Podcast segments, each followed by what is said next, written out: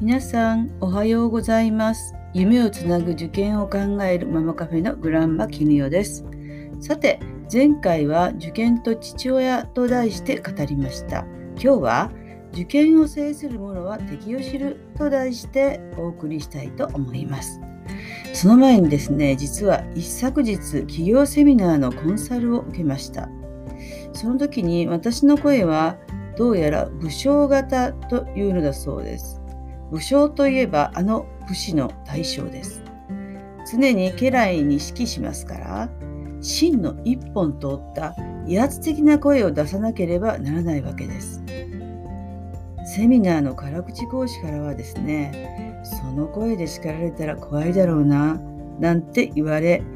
はいその通りでございます。なんでそこまで知ってるの？って感じでしたが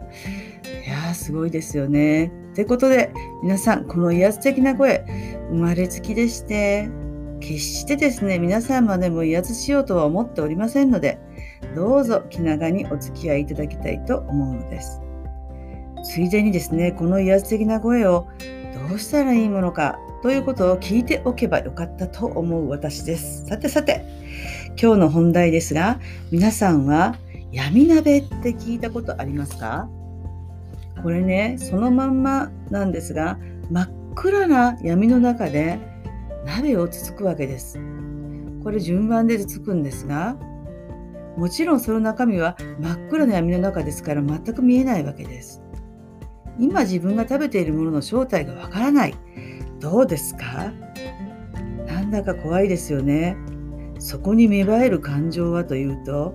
これから鍋を食べるぞという楽しみじゃなくて恐怖ですよね。人間にとって本来は空腹を満たす快楽の行為のはずですがそれが簡単に恐怖に変わってしまうわけです。これじゃあたとえ食材のいいものが中に入っていたいたにしても味わって食べるなんてところではなくなりますよね。これね今日の話に全く関係ないようでもこれをちょっと受験に当てはめてみたらどうでしょう？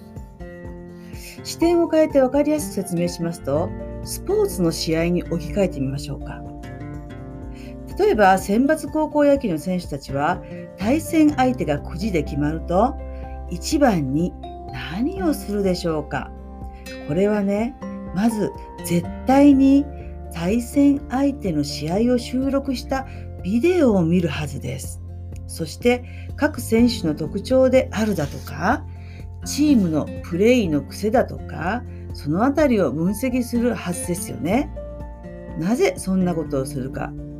それは相手を知り勝つためです。知っているということは恐怖を払拭することにつながります。人間にとって相手の正体をきちんとつかんで対等に付き合うということは最低条件としてはとても大事なことです。都会ならやはり有名進学塾を利用すべきでしょう。なぜならそこに敵はいるからです。実際に同じ授業を受けて人間関係を築いておけば入試当日に出会っても緊張感だけでもかなり違いますよね。当日初対面の人は誰も彼もが自分より賢そうに見えてとても不安に陥るなんてことがありません。実はこれだけでも大きなプラス要因になります。対戦相手に自分が十分太刀打ちできるだけの力を持っていると確信しておくことは当日はもちろんのこと日頃の受験勉強の計画を立てる上でも役立ちますよね。つまり相手を知ることは大きな情報源となるわけです。情報ならそこら辺に溢れている現代社会ですがこの生身の人間について知ることは個人情報の枠の中でむしろ現代社会では最も得ることの難しい情報なのです。だったらどうするってことになりますが敵のいるところに行けばいいわけです。つまりその場に身を置くわけです。そんなこと言っても例えば私の住んでいるこんな田舎から大手塾に行くなんて無理だと思っていませんか？それよく考えてみてください。本当に無理なんですか？コロナなどの緊急事態下なら仕方ないにしても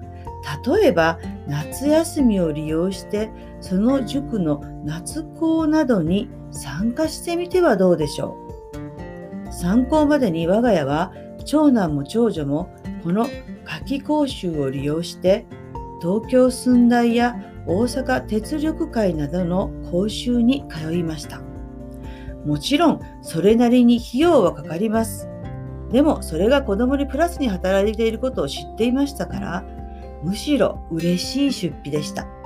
これほど実績のある投資はないと知っていたからです。それでは今日も最後までお聴きいただき本当にありがとうございました今日のお話にピンときたらフォローしていただけたらとても励みになりますそれではあなたの今日が穏やかで幸せな一日となりますようお祈りいたしております。See you!